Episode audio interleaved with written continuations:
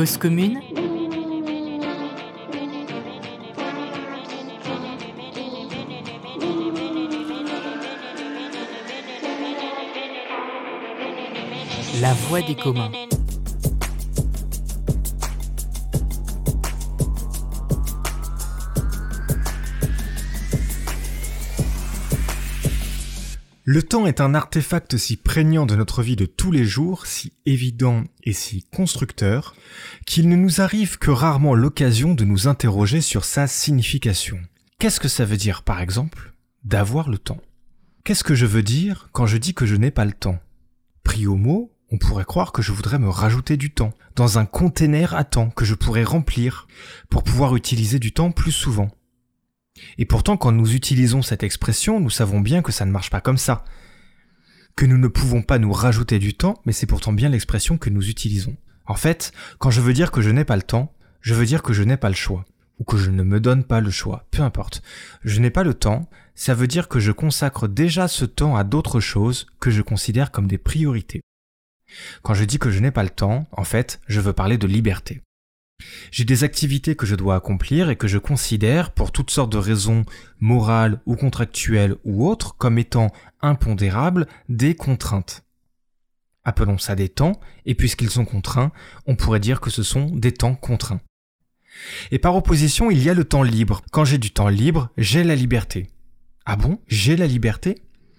Je n'arrive jamais à voir tous les films que je veux sur les plateformes de VOD, je n'ai jamais le temps de lire tous les livres que je veux lire, je suis constamment frustré par l'offre pléthorique de culture qui dépasse ce que l'on peut ingurgiter dans toute une vie.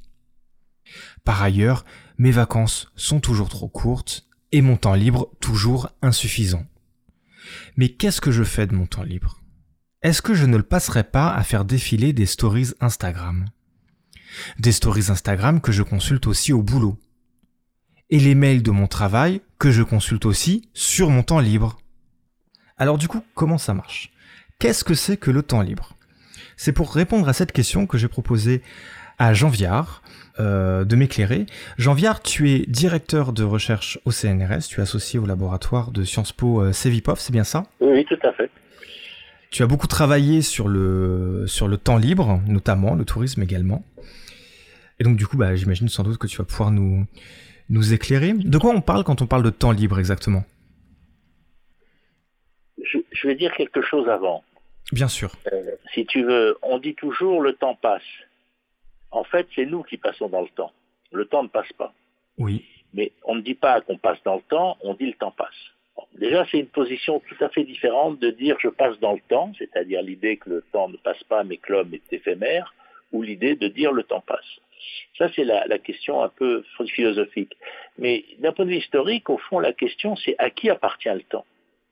Parce que le temps libre, c'est le temps des sociétés modernes. Mais il est incompréhensible sans penser au temps religieux qu'au temps du travail, qui ont été des périodes de propriété successive du temps. Parce que dans les sociétés religieuses, le temps appartient à Dieu. Donc l'homme n'est pas propriétaire de son temps, il vit la durée que Dieu a voulu pour lui, il est, on voit même ça aujourd'hui, des gens qui ne veulent pas se vacciner en disant mais moi c'est pas moi qui décide de la longueur de ma vie. Et donc au fond cette question de la propriété religieuse du temps elle est fondamentale. Et quand Constantin a réglé le, temps de l'Empire romain sur le temps chrétien, il a dispensé les pauvres de, de repos. Une idée fondamentale, c'est-à-dire que le temps normal est celui de Dieu, donc on doit consacrer sa vie à Dieu. Et ceux qui sont au sommet de la pyramide, évidemment, euh, ce sont les moines, puisqu'ils ne font rien d'autre que de donner le temps de Dieu. Et puis par descente, on va jusqu'aux populations qui travaillent, qui sont dispensées de repos euh, par, justement par l'empereur Constantin, parce que sinon les sociétés ne marchent plus. Ce qui nous dit bien qu'au fond, le repos était l'ordre normal du temps. Et d'ailleurs, jusqu'à la Révolution française, bien sûr, les, les, prêtres ne travaillent pas, les moines, mais les aristocrates en principe non plus, du moins en France qui ne sera d'ailleurs pas vrai chez les protestants, avec la rupture, c'était un des atouts de la, rupture anglaise où les, aristocrates se sont mis à travailler au moment de la, de la rupture religieuse. Mais ce qui est intéressant, c'est de se dire, c'est ça, cette question du fond. Et donc le repos était l'ordre normal du temps. Et puis, après la Révolution française, au fond qui est une révolution bourgeoise, d'entrepreneurs, le temps va appartenir au travail. On disait time is money.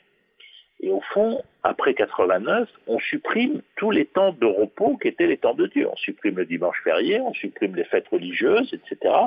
Et en gros, on arrache autant euh, le temps religieux pour qu'il y ait plus de temps de travail.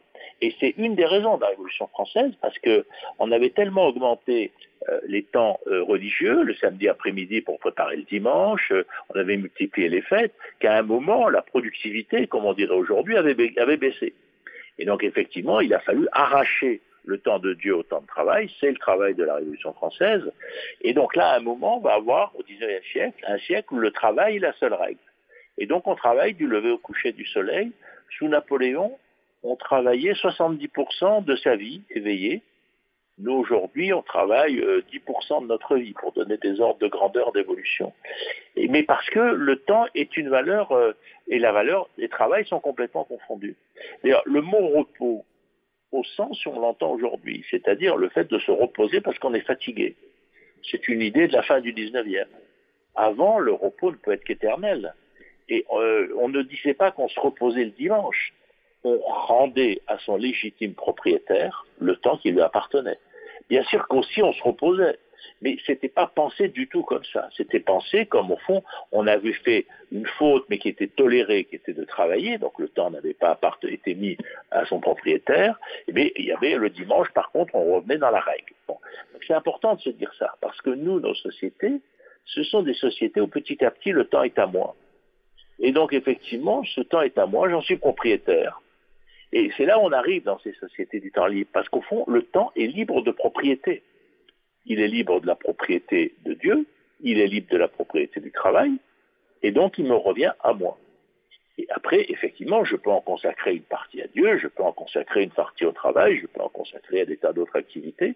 Mais si vous voulez, ça, c'est la toile de fond, si tu veux, de, moi, comme je, travaille sur des sujets depuis très longtemps, comment je regarde les choses. Et au fond, c'est cette construction euh, du temps, on pourrait appeler ça du temps laïque, mais c'est un peu absurde, parce que c'est pas vraiment du temps laïque, c'est le temps à soi. Et donc, à ce moment-là, ça donne l'idée que le temps libre, c'est le temps à soi. Mais ce qu'il faut bien voir aussi, c'est que le temps de, religieux d'avant 1789 est évidemment un temps profondément clivé, puisqu'il y en a qui travaillent tout le temps et d'autres qui travaillent jamais. Donc en fait, mine de rien, on est dans une immense différenciation. Et le 19e siècle est encore en partie comme ça. Même si c'est la classe des rentiers qui ont créé le tourisme, de Théodore Veblen, etc., c'est-à-dire en gros les descendants des aristocrates qui ne travaillent toujours pas, alors que les patrons, eux, travaillent. Donc, ce n'est pas les riches et les pauvres, c'est le monde de l'entreprise patrons et salariés qui travaillent, et puis effectivement les, rentiers qui ne travaillent pas, qui sont encore dans l'ancien système du temps. Et la grande fusion moderne des temps, c'est la guerre de 14-18. C'est-à-dire c'est le moment où tout le monde va aller à la guerre, qu'on soit pauvre ou riche, on sera peut-être pas au même endroit, il y en a qui seront peut-être chauffeurs de, d'officiers et les autres qui seront en première ligne, donc je ne dis pas qu'on est dans la même situation, mais on partage les tranchées le même temps. Ça va être le temps de la guerre, et ça va être ce temps qui va faire alterner les permissions et le temps de la guerre. Et on va inventer l'alternance des temps. Et cette alternance des temps entre la permission et euh, le, temps de la guerre va ouvrir à l'alternance des temps qui va se développer dans l'entre-deux-guerres et qui va amener à l'alternance travail-repos, travail-vacances, travail-week-end, qui étaient des idées euh, impensables avant. Parce que euh, il y en a qui travaillaient tout le temps, il y en a qui travaillaient jamais. Donc là, c'est pour dire que la question que tu poses, qui peut être sembler très philosophique, en fait, il faut lui apporter une réponse à la fois philosophique, c'est-à-dire le temps appartenait à Dieu dans tous les monothéismes, et, c'est vrai encore dans plein de pays. Euh, il y a y compris plein de pays qui ne se développent pas parce que le temps n'est pas passé au travail. Et encore, ne parlons même pas du temps de l'individu. Et donc, si tu veux, là, on est en plus dans une situation où les différentes sociétés ne sont pas dans la même période. Et donc, la construction du temps libre au sens strict, elle commence effectivement à la fin du XIXe siècle, mais pas du tout comme on pourrait le penser dans les mouvements ouvriers, tout ça. Elle commence dans les mouvements militaires et les mouvements religieux pour des raisons de morale publique. C'est-à-dire que les, les militaires trouvent que les jeunes ne sont pas en bonne santé dans les villes, et notamment qu'il leur manque souvent un doigt, parce qu'ils ont des métiers manuels qui commencent très tôt, ils ne sont pas encore habiles, et donc souvent il manque un doigt à l'ouvrier. Donc euh, s'il lui manque un doigt, il peut travailler comme ouvrier, mais il est incapable de s'utiliser un fusil. Euh, c'est très embêtant pour les militaires.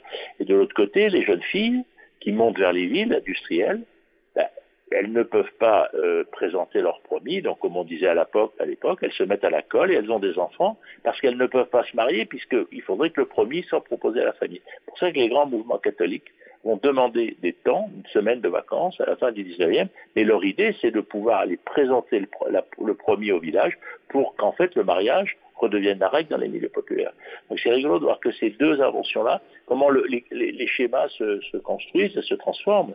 Et, ensuite, effectivement, au 19e siècle, il y a la classe rentière qui ne travaille jamais, donc c'est elle qui va inventer Basse, Yvonne Lesbain, euh, qui va lancer la Côte d'Azur, enfin d'abord la Normandie, puis la Côte d'Azur, etc.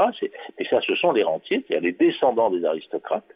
Et puis à côté, petit à petit, on va voir si on lit Proust, etc., le monde de la bourgeoisie urbaine, les patrons, mais aussi les pharmaciens, les médecins, les chirurgiens, les banquiers, etc., qui vont commencer d'abord à envoyer leurs femmes aux eaux, et puis qui viennent aussi, euh, bon, ça, toute la littérature du 19e est là-dessus.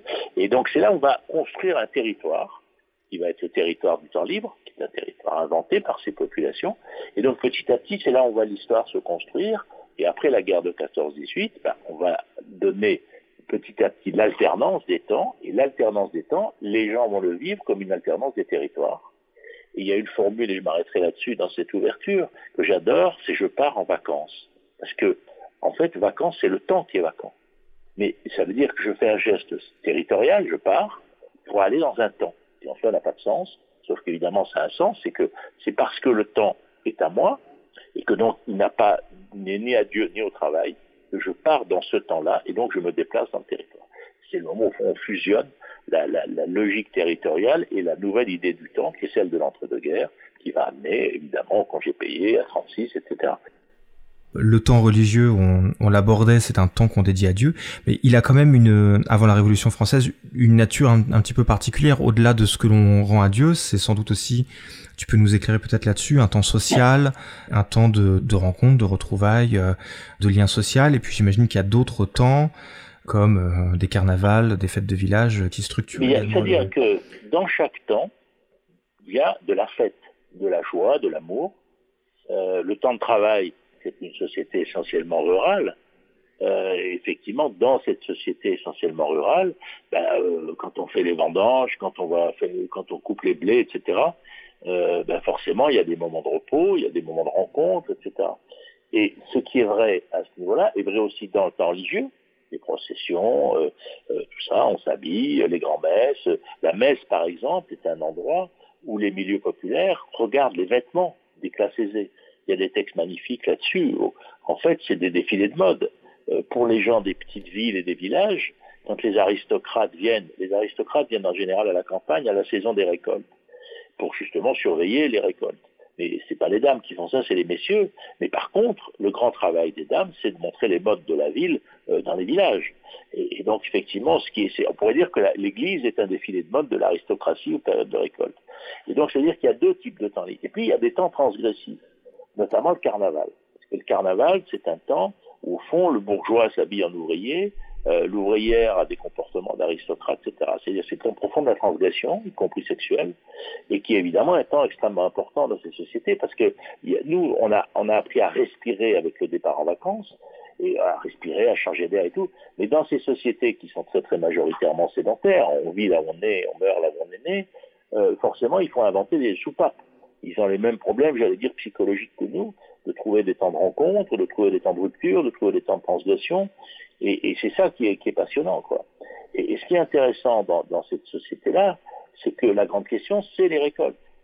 Et que euh, la, question des récoltes dans le saga, elle est centrale à plusieurs points de vue. Elle est centrale pour le propriétaire qui veut être sûr qu'on ne le vole pas, donc qui veut surveiller lui-même et être là.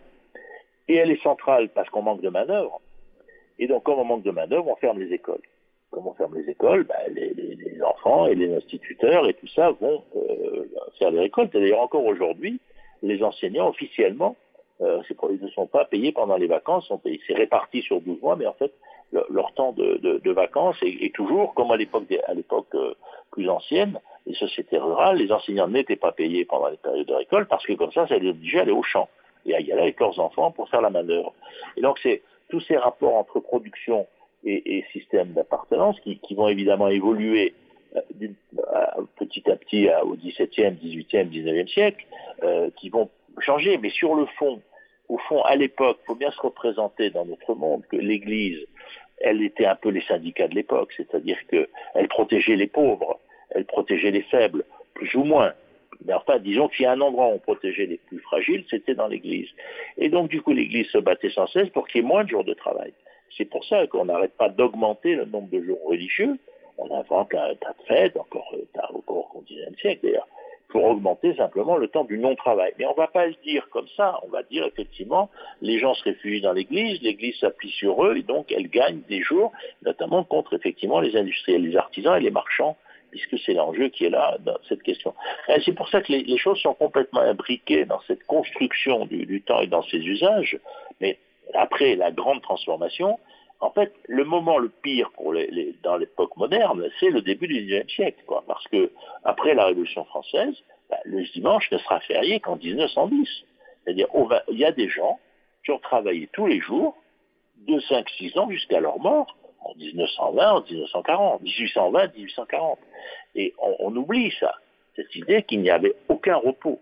Euh, effectivement, c'était la règle. Donc c'est important de, prendre toutes ces époques et de, de, finir en se disant que, et c'est pour ça qu'on a inventé au XIXe siècle un nouveau cadre du temps, qui est les revendications qui ne seront soldées qu'en 36, c'est la semaine de 5 jours, c'est les 40 heures, ça va être les congés payés, la retraite et tout, mais il faudra 100 ans pour que ces revendications d'un ordre industriel du temps viennent remplacer l'alternance religieux-travail qui était lui issu des sociétés agraires. J'entends dans ce que tu dis qu'il y a une euh, peut-être une, une discrimination, ou en tout cas une différence euh, à partir de la révolution industrielle quand le travail s'intensifie. Euh, le travail industriel, c'est un travail en permanence. Alors que le travail euh, agricole, c'est un temps des saisons, donc il y a des temps vacants et des temps d'intensification du travail pendant l'année. Donc il y a, une différence de traitement euh, entre euh, ces deux approches du travail. bien sûr, parce que le, temps agricole, par définition, il y a des temps de quasiment non-travail, quasiment. L'hiver, le paysan va couper son bois, il va donc il entretient sa maison. À l'époque, on fait tous les métiers.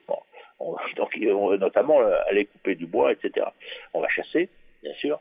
Donc, c'est d'ailleurs pour ça que la, chasse est une grande revendication qu'on obtient en 1789, c'est le fait de pouvoir chasser. Donc, ces activités-là, qui sont des activités quand la nature est au repos, sont des activités essentielles. Mais les grandes fêtes votives, notamment dans les communes, c'est au moment, à la fin des récoltes. Ce qu'on fait en réalité, c'est que les récoltes, ce sont des périodes de travail absolument incroyables, je veux dire, parce qu'on ramassait le blé à la faucille. Donc il faut se renouer, on a des moissonneuses batteuses, c'est des monstres absolus. Il faut se représenter quand on sait ça à la faucille. On descendait tous les gens des montagnes, ils descendaient dans les plaines, et tout le monde y allait. Bon. Et donc c'est bien ça qui, c'était des moments d'intense travail collectif, qui étaient aussi bien sûr des moments de rencontre, et en faisant les gens étaient exténués. Donc après ils s'arrêtaient. Bon, c'est ça au fond les fêtes votives. C'est, alors ça dépend des régions parce qu'il y a des régions viticoles, c'est pas à la même période que dans les régions notamment de blé. Euh, vous voyez, donc il y a évidemment des, différences que, que chacun peut, comprendre. Mais ce qui est important, c'est que le rythme était le même. C'est au fond, c'était le rythme de la nature qui construisait le rythme de la société. Et, il y avait effectivement cette idée. Et donc la religion essayait de correspondre plus ou moins à ce temps-là et de l'habiller euh, de fêtes religieuses. Euh, c'est tout le débat du Nouvel An, quand est-ce que commence l'année, quand on voit aujourd'hui la fête du Tête, elle est un peu décalée, mais en gros, toutes les sociétés sont à peu près au même moment, de même que Pâques reste le moment où les poules se remontent et remettent à faire des œufs, et donc ça, avant Pâques, les poules ne font pas d'œufs, des, les œufs de Pâques, etc., mais les œufs de Pâques, quand vous avez un poulailler, vous les voyez, si je peux dire, dans le poulailler, parce que les poules se sont mises à faire des œufs. C'est-à-dire que les rythmes de l'agriculture dans la société complètement imprégnés vont évidemment euh, jouer dans l'organisation de toutes ces temporalités. Et bien sûr que la, la révolution industrielle, c'est ça où c'est compliqué, c'est qu'elle est différente sur les pays. Elle a lieu en Angleterre au XVIIIe siècle, XIXe siècle, très très tôt. Et donc là, ils sont déjà dans le monde industriel bien avant nous la France, qui est un des pays euh, qui est encore majoritairement agricole en 1945, puisque la rente foncière est supérieure à la rente industrielle encore en 1945, ça nous donne bien l'idée qu'on était dans une société très très décalée. Et, on pourrait le voir encore en, Europe, il y avait la France et la Pologne qui étaient les deux pays les, les plus agraires. Donc du coup, la transformation des rythmes n'a pas la même importance.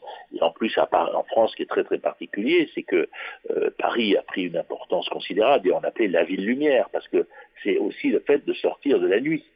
Euh, c'est-à-dire qu'on éclaire la ville, on éclaire la... et donc on sort de l'alternance nuit-jour.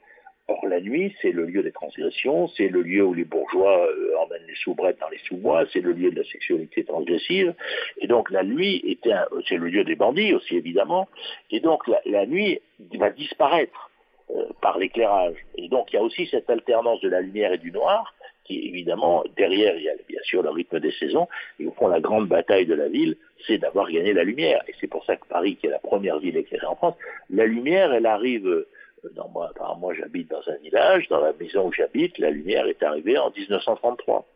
Donc euh, il y en a qui, en ville, à Paris, la, la lumière arrive à la fin du XXe siècle, du XIXe siècle.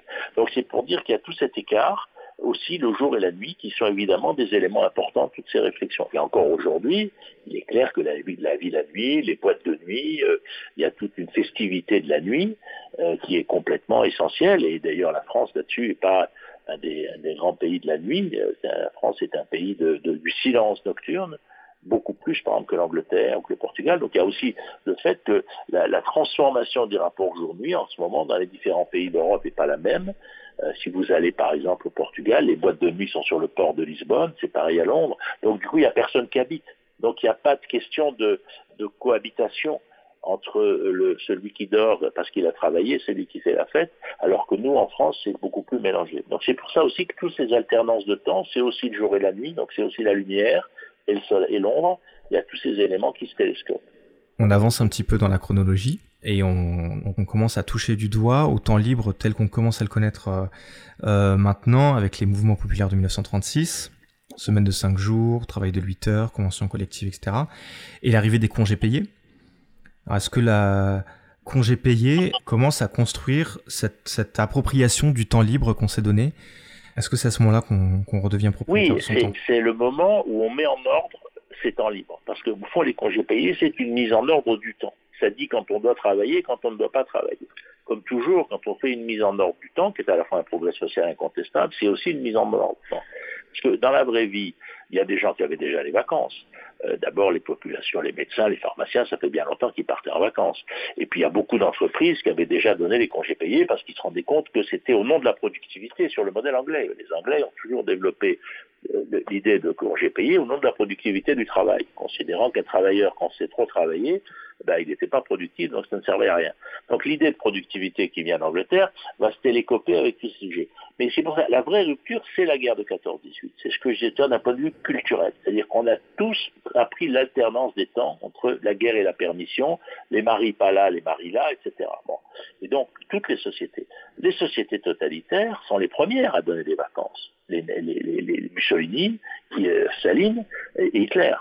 Et donc, il ne faut pas se raconter d'histoire. Les premières, c'est celles-là. Parce qu'elles, elles vont considérer les vacances comme un cadeau qu'on fait aux travailleurs qui est, euh, disons, correct. Correct au sens politique du terme de ces dictatures, je m'entends bien. Et donc, effectivement, on voit très bien, d'ailleurs, en Russie, euh, les gens allaient sur la mer Noire, le débat sur la Crimée, encore que récemment, pourquoi les Russes ont récupéré la Crimée, etc. Parce que c'était là où on envoyait les travailleurs méritants. Bon, donc c'est des territoires symboliques considérables pour ces sociétés depuis un siècle. Et les démocraties vont effectivement mettre petit à petit en place d'abord des congés payés souvent à côté dans les entreprises. Les fonctionnaires avaient déjà souvent les congés payés. C'est pour dire que tout ça, on essaye de le mettre en ordre en 36, mais il faut dire qu'on avait déjà voté les congés payés en 1925, au moment du cartel des gauches, mais qu'on n'avait jamais appliqué parce qu'il n'y avait pas de demande populaire. Ce qu'il faut bien comprendre, c'est que les congés payés, c'est l'idée qu'on peut faire autre chose que travailler et s'aimer et habiter là où on habite. Et cette idée-là, en fait, elle fait peur dans les milieux populaires, parce que les seuls temps vides qu'on connaît, ben, c'est la maladie et c'est le chômage. Et donc l'idée de ne pas aller travailler, c'est associé à l'idée de chômage et de maladie.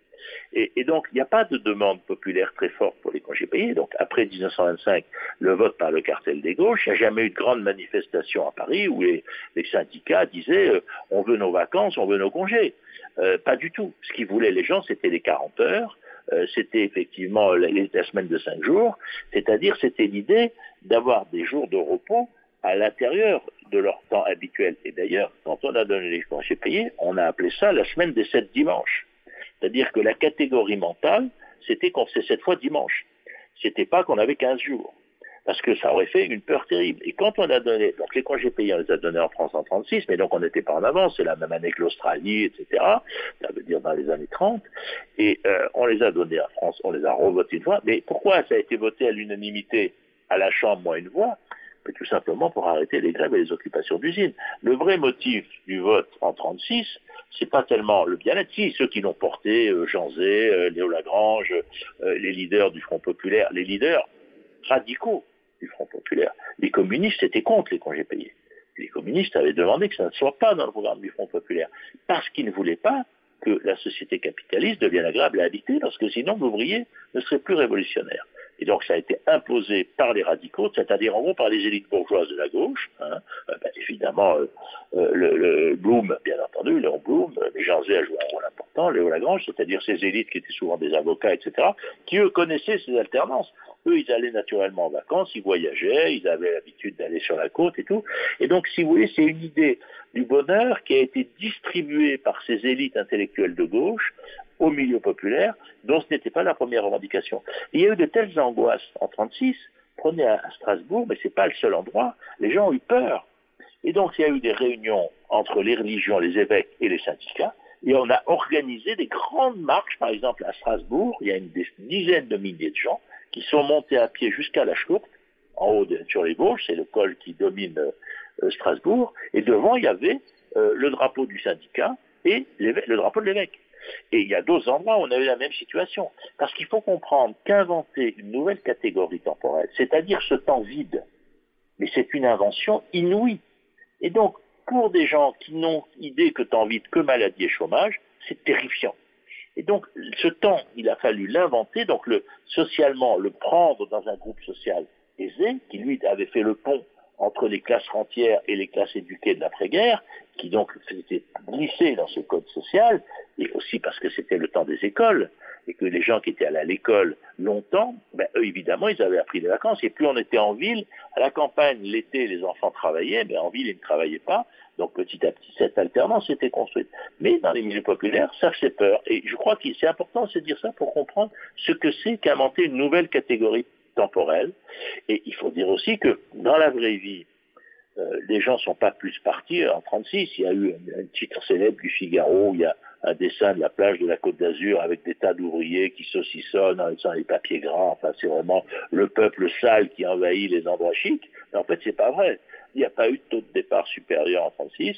Les gens ne sont pas plus. Ce que les gens ont fait, c'est qu'ils ont fait les sept dimanches. cest ceux qui avaient l'habitude d'aller le dimanche sur les bords de la Marne, ben, ils sont allés sept fois ou quinze fois sur les bords de la Marne et ainsi de suite. C'est-à-dire, au fond, les gens ont fait 15 dimanches de suite en fonction de leurs habitudes du dimanche. Et c'est rigolo parce que les, après, il y a eu petit à petit, il y avait évidemment à côté de ça, il y avait le scoutisme, il y avait les colonies de vacances qui étaient des lieux pour aérer les jeunes, pour leur donner une bonne santé dans des villes qui étaient très très polluées. Donc il y a, eu les auberges de jeunesse, il y a eu des phénomènes. Hein.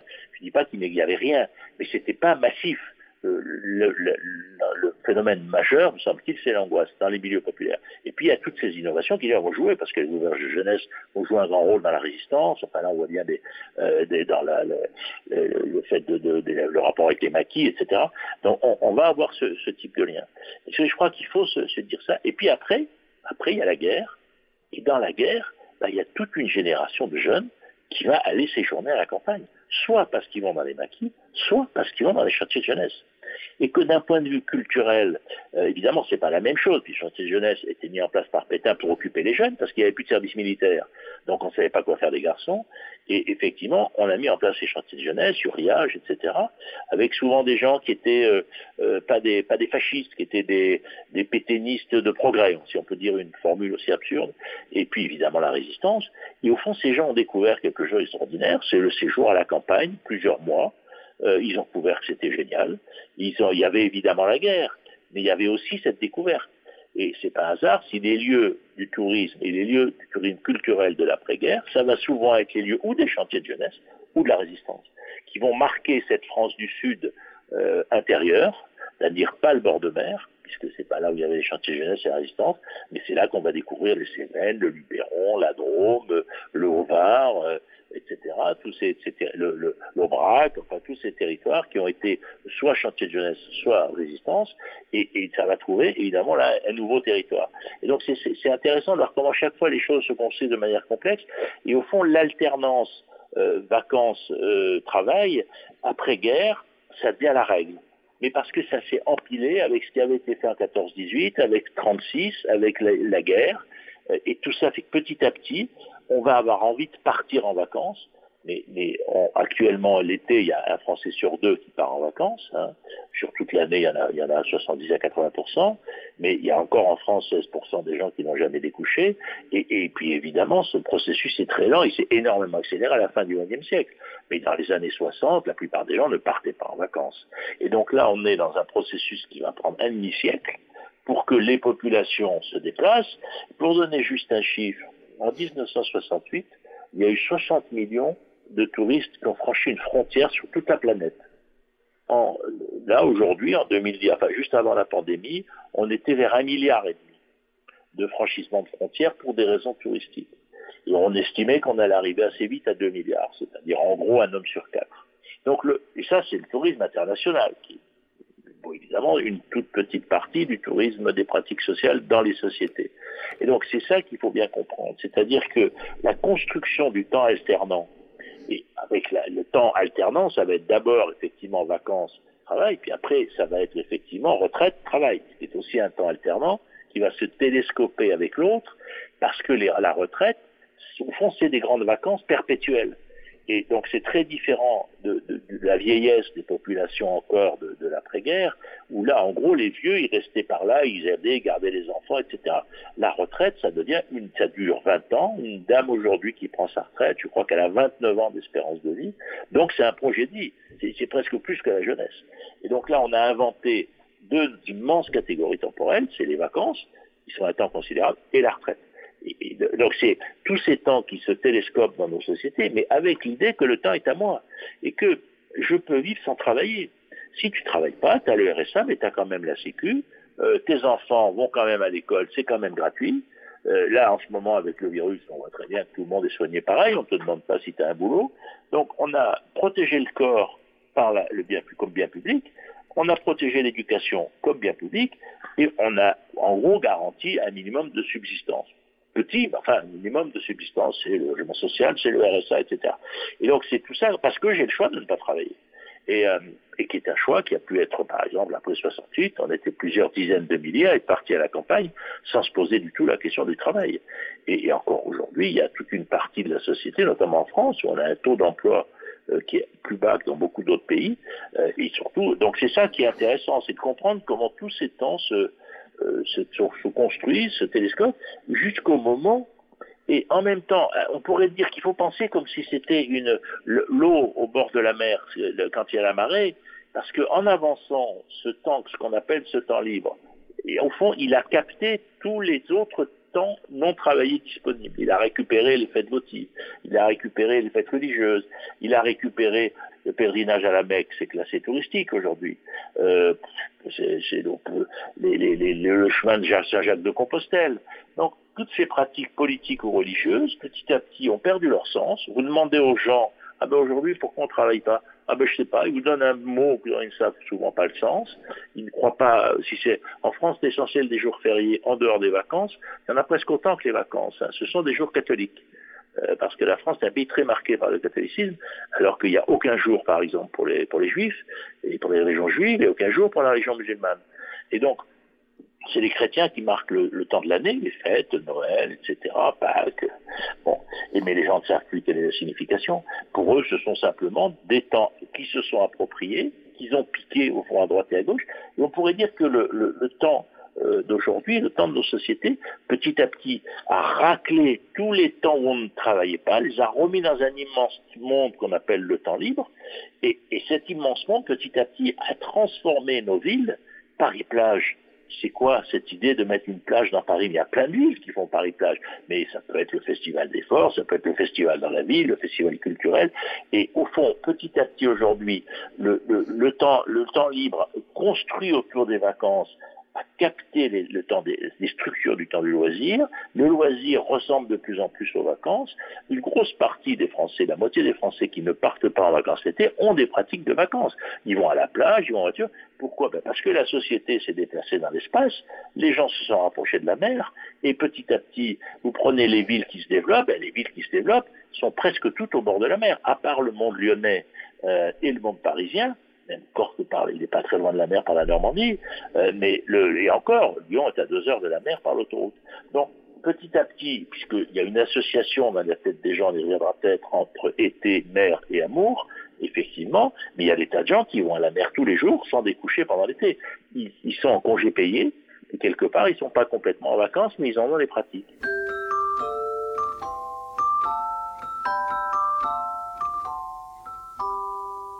De toutes les routes de France, d'Europe, celle que je préfère, c'est celle qui conduit en auto ou en autostop vers les rivages du Midi. National 7. Il faut la prendre qu'on aille à Rome à 7. Que l'on soit 2, 3, 4, 5, 6 ou 7. C'est une route qui fera 7.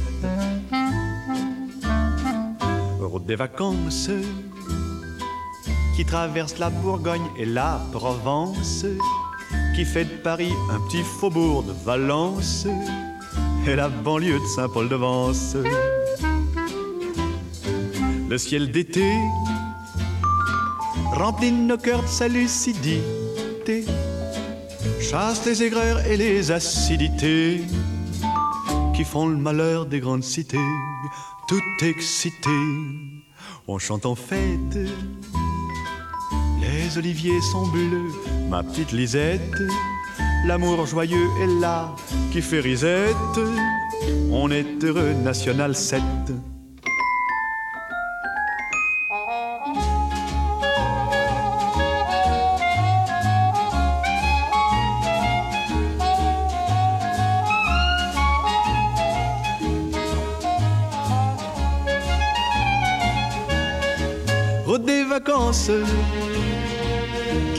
La plus belle partie de la France, qui fait de Paris un petit faubourg de Valence. Et la banlieue de Saint-Paul-de-Vence. Le ciel d'été remplit nos cœurs de sa lucidité, chasse les aigreurs et les acidités qui font le malheur des grandes cités, tout excité en chantant fête ma petite Lisette. L'amour joyeux est là qui fait risette. On est heureux, National 7. On est heureux, National 7. On est heureux, National 7.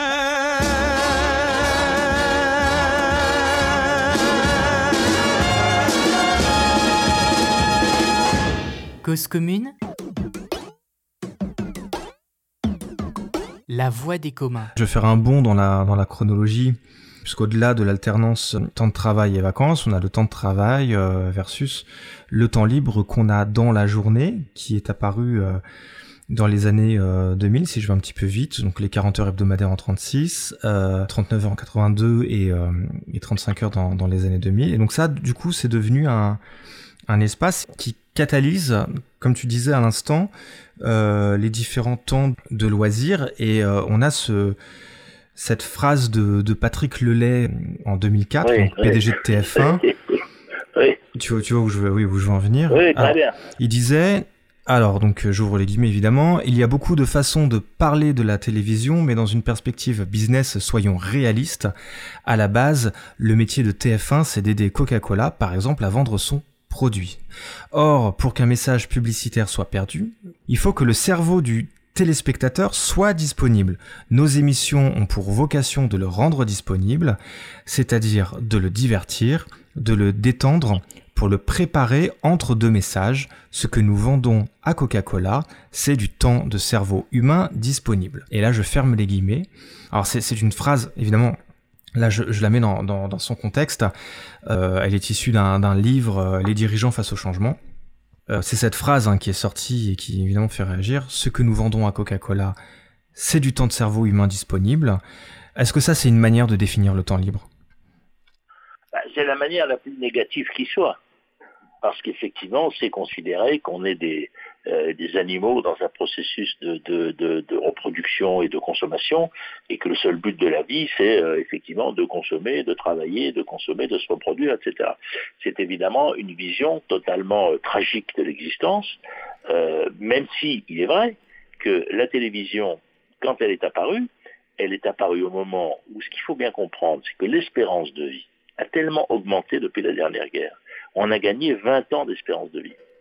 On est passé d'une société où on vivait 3 ou 400 000 heures, c'est la société début du 19e, à une société où on vit 700 000 heures. Mais la durée légale du travail, en France aujourd'hui, c'est 63 000 heures. Quand tu as travaillé 63 000 heures, tu as le droit de prendre ta retraite. Mais tu as vécu, tu vis 700 000 heures. Ça veut dire que le travail, c'est moins de 10% de l'existence. Sachant que Parce que la vie s'est allongée. Sachant que dans les, dans les 700 000 heures, dans les 700 000 heures, euh, je dors 300 000 heures aussi, on peut peut-être le, le compter en étant Oui, tu as raison de le dire, c'est-à-dire qu'effectivement, il y a les heures de sommeil, bien entendu, et on arrive aussi à un moment où les élites sociales ont presque autant de temps d'éducation que de temps de travail. C'est-à-dire que quand tu commences l'école à 3 ans ou à 2 ans, euh, et que tu fais jusqu'à 27-28 ans, euh, en réalité, tu vas bientôt être à une heure d'étude pour une heure de travail. C'est-à-dire qu'on est dans un ratio absolument inimaginable qui a explosé les productivités, la création de richesses, l'innovation, etc. Parce que la, population est éduquée, elle ne se rend pas bien compte, mais à un niveau absolument incroyable, etc. Mais en surtout, on a du temps de plus en plus, puisqu'effectivement, la vie n'arrête pas de s'allonger et qu'on a construit un modèle social qui n'a pas intégré l'allongement d'espérance de vie. Ce qui fait que aujourd'hui, on a des, gens, je disais, qui ont des retraites qui durent presque 30 ans. Et donc, parce que quand on a donné la retraite en 45, on s'est demandé à quel âge il fallait la donner. Alors, De Gaulle a dit, mais effectivement, c'est les communistes qui géraient ça très bien, et ils ont cherché un âge qui était raisonnable. Et ils ont dit, quelle est l'espérance de vie moyenne d'un ouvrier? Regardé, c'était à l'époque 65 ans. Ben, ils ont dit, mettons la retraite à 65 ans. En gros, l'idée, c'était que l'ouvrier qui n'était pas mort à 65 ans, ben, il avait quelques années à profiter. Bon. Nous, quand on est à la retraite, on a 20 ou 30 ans on a complètement explosé le temps des sociétés parce qu'on n'avait pas prévu l'augmentation d'espérance de vie. On a gagné 20 ans depuis 45 et 8 ans depuis 1981 en moyenne dans nos sociétés. Et donc on est dans le temps disponible de l'être humain a explosé dans nos sociétés, mais dans toutes, parce que l'espérance de vie moyenne sur la planète, qui était de 59 ans, est passée à 69 ans. Mais avec des inégalités, bien sûr. Mais quand même, les, progrès de la médecine sont, sont, planétaires. Et donc, on est là face à une situation où l'homme vit de plus en plus longtemps. Ces revendications intellectuelles, ce sont celles qui ont été construites pendant un siècle, c'est-à-dire la retraite à 60 ans, euh, euh, les 40 heures, etc. Et, là, on est sur une immense difficulté, c'est de repenser le temps, c'est-à-dire que de penser le temps d'une société de vie longue. Et nous, du coup, le résultat, c'est qu'on a des sociétés où on travaille de manière très concentrée entre en gros 25 et 65 ans, c'est le modèle sur lequel on est en train d'aller, et là, on travaille beaucoup, et on a deux longues périodes où on ne travaille pas beaucoup, euh, c'est avant 25 ans et après 65 ans. Et, on a du coup toute une économie qui est très complexe parce que l'économie de la retraite, par 60% des résidences secondaires appartiennent à des retraités. Donc on a toute une économie du loisir des anciens qui sert à faire tourner la machine économique, etc. Mais avec une profonde inégalité parce que les revenus des jeunes sont très faibles. Donc on est là sur un modèle qui est venu des luttes sociales du, du, du, du 19e siècle, de ce modèle-là, qui était un modèle magnifique, mais qui avait oublié que quand on allait satisfaire les revendications, l'augmentation d'espérance de vie allait être absolument considérable. Et puisque la, la vie a à peu près autant augmenté entre Jésus-Christ et la guerre de 14 qu'entre la guerre de 14 et aujourd'hui. Et donc, sous Napoléon, on travaillait 70% de son temps éveillé. Nous, on travaille à peu près 20%, euh, 18% de notre temps éveillé. Donc voilà, c'est toutes ces questions. Et donc, du coup, ben, la télévision, je dirais heureusement qu'elle est arrivée, on passe plus de temps devant un écran que au travail. Et donc, parce qu'il y avait besoin, de, y avait besoin, en tout cas, il y avait un espace euh, pour effectivement créer la cité. D'ailleurs, la télévision, au début, a vidé les rues des villes. Et les villes, il n'y avait plus personne, les gens étaient tous devant leur poste. Et puis petit à petit, le lancement du tourisme urbain à partir des années 70-80 a fait que les touristes ont remis de la vie dans la ville. Et comme il y a eu à nouveau de la ville, les gens sont ressortis dans la ville. Et d'ailleurs, petit à petit, on n'a plus regardé de moins en moins la télé à heure fixe. Et on a effectivement cassé les horaires de télé. Et donc, on a remis de la vitalité dans la ville. Mais tout ça, il faut bien voir que ce sont des cycles très longs. Un des gros problèmes de nos sociétés d'aujourd'hui, c'est qu'on a concentré l'essentiel du temps libre à la fin et que pendant les 20 ou 30 dernières années, il y a eu une, tentative avec les 35 heures. La 35 heures, c'était un modèle féministe. C'est une idée qui est née par la CFDT. Quand on, voulait l'emploi féminin était de 50% en 1974, il est à 85% aujourd'hui à peu près. C'est-à-dire que jusqu'aux années 70, en gros, une femme sur deux ne travaillait pas. C'est d'ailleurs souvent c'était pas exactement comme ça, c'est qu'elle travaillait quand elle était jeune fille, elle s'arrêtait quand elle était maman pendant 15 ans et elle retravaillait un peu après. Donc quand on dit la moitié des femmes ne travaillaient pas, en fait c'est beaucoup plus de femmes qui ont travaillé à différentes séquences dans leur existence, notamment dans les milieux populaires. Et donc, et aujourd'hui, on, on, était passé à un modèle où 80% des femmes travaillent. Donc la grande revendication de la CFDT, c'était du temps libre dans la semaine c'est-à-dire pour aller accompagner les gosses au foot, amener les gosses euh, au médecin, aller chercher à l'école, etc. C'est ça les 35 heures. C'était pas du tout des vacances en plus. C'était une souplesse. C'est-à-dire, c'était une idée absolument essentielle. C'est que c'est pas la quantité de temps qui compte. C'est le pouvoir sur le temps. Ce qui est déterminant, est-ce que vous pouvez dire que demain vous allez au match de foot de votre gamin? Ça, ça a une valeur énorme que vous ayez fait 35, 39 ou 42 heures, selon comme c'est organisé, euh, c'est peut-être pas complètement essentiel. Mais par contre, dire pouvoir décider quand je ne travaille pas, pouvoir décider que je rentre le lundi et pas le dimanche soir si, euh, je sais pas, j'ai une nouvelle aventure sentimentale ou s'il fait beau, si voilà, j'ai envie. Ben, ça, le pouvoir sur le temps, c'est la question centrale. Et ça, c'est ça la question aujourd'hui qu'on voit bien, c'est que plus en plus dans nos sociétés, la question c'est qui décide de l'utilisation de mon temps. Donc la question quantitative, vu qu'on a tellement de temps, devient moins importante, mais la question du poids, y compris bien sûr l'éclatement des programmes télévisés, le fait de pouvoir garder des séries euh, qui sont des films coupés en petits bouts, etc. Mais en même temps, on en profite pour qu'un film qui durait deux heures, on vous fait 25 heures de série. mais vous avez le champ de le regarder quand vous voulez. Et donc, c'est toute cette prise de pouvoir de l'individu sur son propre temps, et donc en permanence, évidemment, il y a des systèmes qui se réorganisent.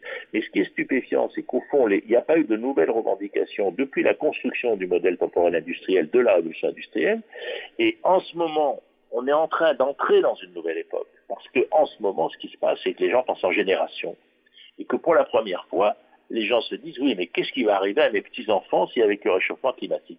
Mais ça, c'est pas une question que se posait Louis XIV. Il s'est jamais demandé ce qui arriverait à Louis XVI. Et donc, l'idée de penser en génération, en plusieurs générations, et au fond de penser le temps, ce temps très long, devient une préoccupation de chacun d'entre nous. N'importe qui qui a un enfant se dit, mais dans quel monde il va vivre? Et donc là, on a un nouvel espace-temps qui est en train de se construire, qui nous rapproche de la nature, c'est-à-dire des cycles longs de la mutation naturelle, et qui nous remet dans l'idée que l'homme est un animal parmi les autres, qu'au fond, qui a, des, qui, a, gravement endommagé sa propre niche, et donc qui n'est plus à l'abri des, des choses qu'il protégeait. Donc là, on passe encore à tout un nouvel enjeu du temps, qui, à mon avis, les cette pandémie va extraordinairement l'accélérer. C'est cette idée, au fond, du temps de la nature et du fait que si on ne sauve pas le temps de la nature, on va tuer l'humanité. Donc ça, c'est une nouvelle perception qui bouleverse l'ensemble des systèmes. Mais à proprement parler, on ne repense pas, on ne propose pas un nouveau modèle, on est simplement en train, effectivement, de, courir après une contrainte qui nous est imposée. Et effectivement, ça a créé une multiplication des temps et euh, des, niveaux de compréhension euh, du temps qui arrivent euh, parfois en, contradiction. On pourrait dire qu'on a euh, un temps euh, micro-temporel à l'échelle d'une journée où on a l'impression de jamais avoir suffisamment de temps pour pouvoir faire euh, tout ce qu'on veut faire face à la pléthore de loisirs face à laquelle on se trouve, et un temps macro-temporel beaucoup plus large qui dépasse l'échelle de notre propre vie avec celui de l'avenir et les enjeux climatiques qui forge notre, notre époque. Moi, je crois que le, nœud du problème, c'est que plus la vie est longue, plus on la vit par séquences courtes. Parce que plus la vie est longue, plus on peut retenter sa chance à tous les âges. On peut décider à 70 ans de refaire former un nouveau couple.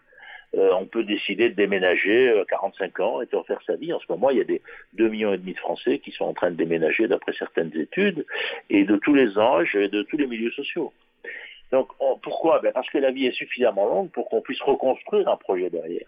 Quand la vie était très courte et qu'on ne savait pas sa longueur, il y avait tellement peu de phénomènes de médecine que, rappelez, la, la, majorité des femmes mouraient en couche encore il n'y a pas longtemps. Euh, donc, si vous voulez, l'idée que la vie était courte, c'est d'ailleurs pour ça qu'il fallait faire des enfants très tôt, parce qu'on ne savait pas. Et d'ailleurs, très souvent, combien l'histoire de marâtre, etc., parce que les femmes mouraient en couche, ben, il y avait plusieurs épouses pour le même mari, pour le même père plutôt. Et donc là, on voit bien qu'on n'est pas du tout dans les mêmes sociétés, parce qu'on a l'idée qu'il est légitime qu'on vive tous longtemps. Mais ça, c'est une idée qui est étrangère jusqu'à la guerre de 40, où les militaires pensaient pas qu'ils allaient vivre longtemps, les femmes savaient qu'ils voulaient vivre longtemps, devenaient bonnes sœurs. Les femmes qui prenaient le risque de la maternité, ce risque était gigantesque. Donc, on voit bien comment, c'est pour ça qu'il y avait tant de bonnes sœurs. Et, euh, cette vieille fille, la vieille fille est une figure de toute la littérature du 19e et du 20e siècle, bah, parce que c'était le refus du risque maternel. Et donc ça, c'est une vision aujourd'hui qui nous semble complètement étrangère. Et donc du coup, aujourd'hui, nous, on considère qu'on a le droit. Gros, on, a tous le droit d'avoir au moins 80 ans. Et petit à petit, on va arriver à 100 ans, 110 ans. Et donc, on a ce droit à une vie longue. Et, ça change complètement notre vision des choses, parce que si à la limite, si on meurt, on est prêt à manifester. C'est difficile quand on meurt, mais euh, je veux dire parce que quelque part, on s'est fait voler du temps, quoi. Et, parce que le temps légitime, c'est le temps d'une vie longue pour chacun. Et comme elle est longue, eh ben, on, fait des séquences courtes. Alors, ce qui est très spectaculaire aujourd'hui, c'est que jusqu'à 30 ans, au fond, on passe sans arrêt. Là, avec la pandémie, 50% des couples de moins de 30 ans envisagent de se séparer. 50% on est sur des couples fragiles, courts, hyper érotisés, euh, qui sont de télescope avec les études, se télescope avec les premiers boulots, etc. Les couples se stabilisent vers 30 ans, vers 30 ans quand ils se et qui se stabilisent souvent dans la ville, puisque les couples, les jeunes massivement vont vers les grandes villes. Donc il y a un rapport entre le territoire et les générations. Et puis ensuite, effectivement, quand on a 30 ans, massivement, on quitte les grandes villes. Et on va dans les villes moyennes, on va dans les petites villes pour avoir des jardins, etc. 63% des Français ont une maison avec jardin. Et donc, 63%. Et donc, du coup, on a une nouvelle génération là. quand on se sépare, ce qui arrive en moyenne au bout de 10-15 ans de vie, on revient à la ville chercher un partenaire et puis on repart de la ville. Et on finit sa vie là où on a été le plus heureux, c'est-à-dire là où on était en vacances. Et donc massivement, les retraités vont dans la région de vacances qui, a été les, qui leur a laissé les meilleurs souvenirs. Alors souvent, c'est une région de vacances dont ils sont originaires, parce qu'on va massivement en vacances dans sa région d'origine, quand on en a une. 50% des Français sont toujours baignés sur la même plage, et souvent c'est leurs parents qui les ont amenés sur la plage. Donc il y a une grande fidélité. Pour ça, moi je parle pas de vacances, je parle de transhumance en réalité. Je dis que c'est une transhumance. On déplace la moitié de la société qui va tous les ans à peu près au même endroit. Il y a le voyage, à part à côté. Le voyage, c'est très important, mais c'est pas la même chose.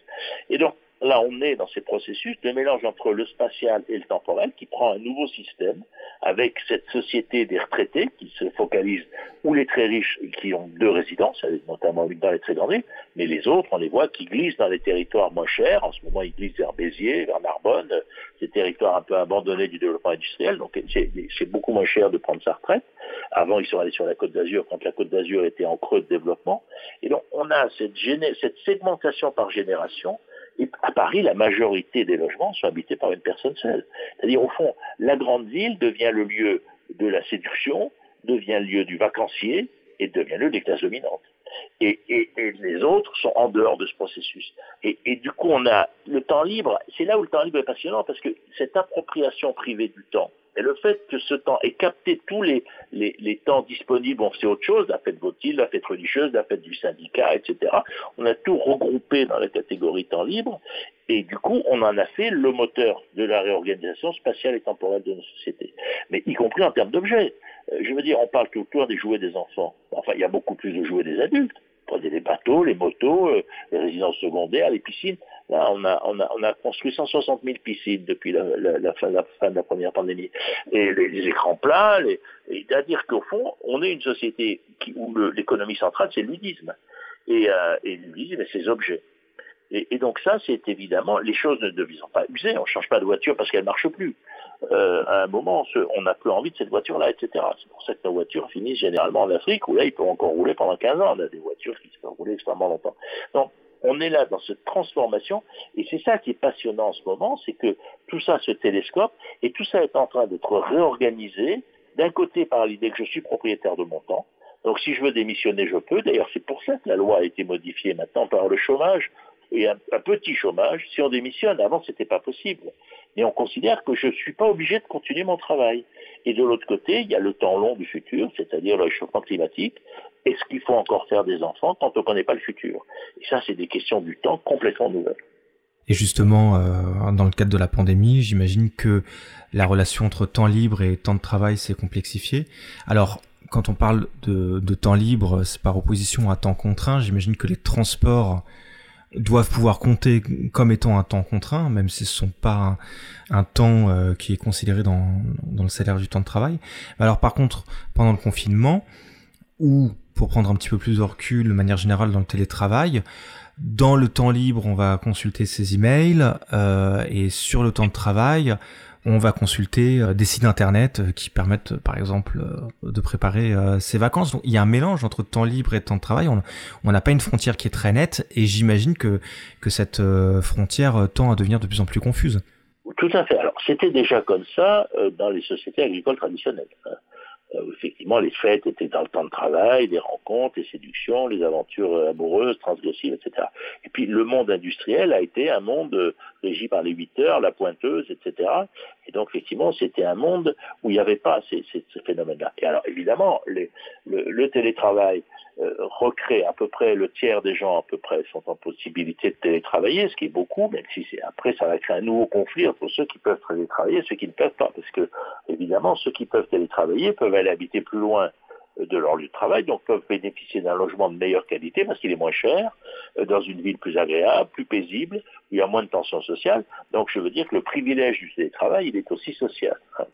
Mais il est clair que ça explose dans le monde entier c'est vrai en Chine, c'est aux États-Unis, c'est vrai en France, parce que d'un coup, au fond, les patrons se sont rendus compte qu'un salarié qu'on ne voit pas est peut-être plus productif qu'un salarié qu'on voit.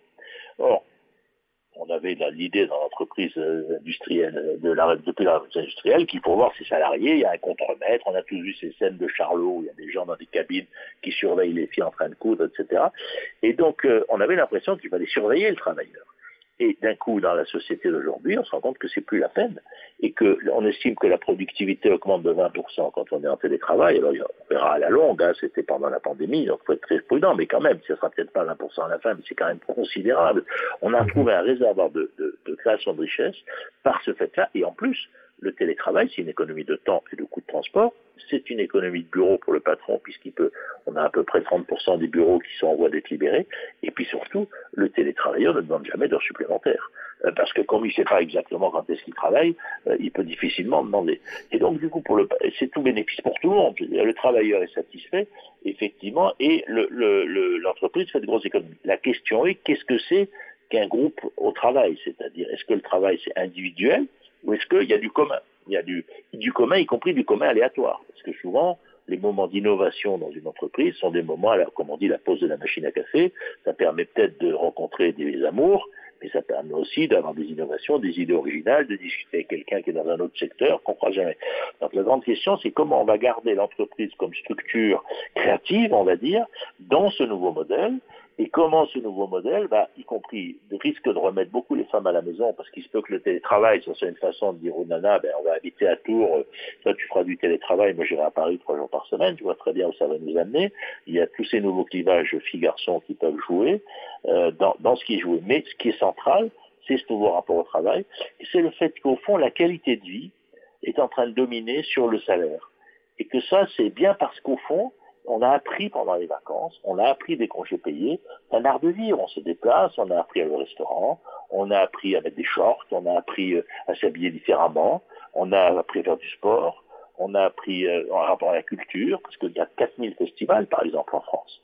Euh, donc on a appris des tas de choses que nos parents ne connaissaient pas, et au fond à un moment on a envie de vivre autant que faire se peut en vacances toute l'année. Et au fond, le la retraite, c'est la vacance toute l'année. Euh, c'est pour ça qu'on la vit dans les régions de tourisme. Mais au fond, le télétravail aussi, on le vit dans des régions de tourisme parce que euh, les gens qui sont en télétravail vont massivement dans les régions. Il y a beaucoup de résidences secondaires. Et donc, on voit bien que, au fond, les, les, les, valeurs, valeurs, plutôt les codes sociaux euh, de, du temps de vacances sont en train de restructurer complètement nos sociétés. Et, et je trouve que cette pandémie accélère cette restructuration parce qu'on a été contraint d'une part de s'enfermer chez soi, c'est-à-dire de se rendre compte que le confort du nid est absolument central dans nos existences. Il y a 10% des couples qui vont se séparer, mais euh, c'est une chose qui m'amuse, c'est qu'un des plus grands achats pendant la pandémie, c'est des matelas. C'est-à-dire que les gens se sont dit, d'abord, il faut un bon lit. Une mesure de prudence. Mais, euh, mais pas que ça, les écrans plats, les télés, les jardins. On a vendu 700 000 maisons avec jardin l'année dernière. Euh, on vend des maisons avec jardin, dès qu'elles apparaissent sur l'écran des agences, elles sont vendues une heure après, personne n'est venu les visiter. Donc on est là dans un processus euh, qui, qui est important parce que il, est à la fois important parce que ça déplace peut-être 2 ou 3 ou 4 millions de personnes, mais il est aussi important parce que du coup, avant cette pandémie, le modèle c'était la ville, le vélo, il fallait abandonner ce périurbain, ces campagnes avec ces voitures diesel, ces maisons pas isolées. Euh, la crise des gilets jaunes, c'est bien ça, c'est le mépris du peuple qui se révolte. Enfin, c'est pas le peuple, c'est pas le peuple qui est méprisant, c'est euh, face au mépris des élites qui ne sait pas qu'on va travailler en diesel, qui ne sait pas euh, qu'on a deux voitures pour ça, etc. On est là face à une révolte de cet ordre. Et au fond, ce qui se passe avec la pandémie, c'est que qui va gagner ben, C'est celui qui a un jardin. Et que donc, là aussi, il y a un télescopage des modèles, et qu'au fond, le jardin, mais c'est le Club Med en plus petit. Et le Club Med, c'était Versailles, euh, transformé. C'est bien, c'est le principe de cours. C'est-à-dire que les cours, euh, notamment Versailles, qui est pour moi la première grande station touristique, où la plupart des gens qui étaient là ne travaillaient pas. Ils dansaient, ils faisaient l'amour, ils écoutaient des menuets, etc. et tout. Et et donc, si vous voulez, on a inventé cette société du loisir qui a commencé dans les cours pour que les élites aristocratiques ne, ne, ne fassent pas la révolution. Euh, on avait trouvé les croisades à une autre époque pour exactement la même raison, c'est-à-dire euh, en fait empêcher l'aristocratie d'attaquer leurs droits. Et, et là, on est dans des modèles de ce style. Et donc, petit à petit, tout ça transforme profondément nos sociétés, tellement elles sont imprégnées de cette idée qu'au fond, la qualité de vie est plus importante, effectivement, peut-être que le revenu. Et donc, tout ça, c'était au fond cette société du, de l'individu heureux, le, quelque part cette quête du bonheur, on pourrait presque dire, on pourrait presque dire qu'on est devenu un immense club med si on voulait faire carte postale, euh, puisque c'est les, les, les, slogans du club med autour du bonheur, etc. Mais c'est à la fois fantastique parce que euh, les gens sont cultivés comme jamais, ils sont très attentifs à leur corps, à leur beauté, ils font beaucoup plus d'amour. On a multiplié par deux ou trois nos rapports sexuels dans une vie, et donc euh, et en même temps, évidemment, c'est très codifié on a l'impression d'être extrêmement libre, et il n'y a jamais eu autant de normes. Normes de bâtiment, normes de vitesse, euh, il y a des normes partout. Il faut la vitesse est réglementée, euh, la, hauteur des immeubles, ou l'heureux petite fenêtre, il faut faire un dossier de permis de construire, etc. Donc on est dans une société totalement normée, au nom, en fait, de cette liberté extraordinaire de l'individu. Donc c'est tout à fait paradoxal. En tout cas, on peut remercier euh, les auditeurs qui nous écoutent sur leur temps libre ou leur temps de travail, euh, donc sur la fréquence 93.fm en Ile-de-France ou sur leur plateforme de podcast préférée. Ceux qui ont pris le train en route pourront retrouver l'émission complète sur www.causecommune.fm. Et euh, la meilleure façon de nous soutenir, c'est de partager cet épisode sur les réseaux sociaux. Donc merci d'avance. Et merci également à Jean Viard. Ton dernier livre, on vient de conclure un petit peu euh, là-dessus, c'est La révolution que l'on attendait est arrivée aux éditions de l'Aube. Absolument. Et on peut euh, également renvoyer les auditeurs euh, sur le livre Le triomphe d'une utopie, La révolution du temps libre, euh, donc édition de l'Aube en, en 2015. Merci beaucoup. Au revoir.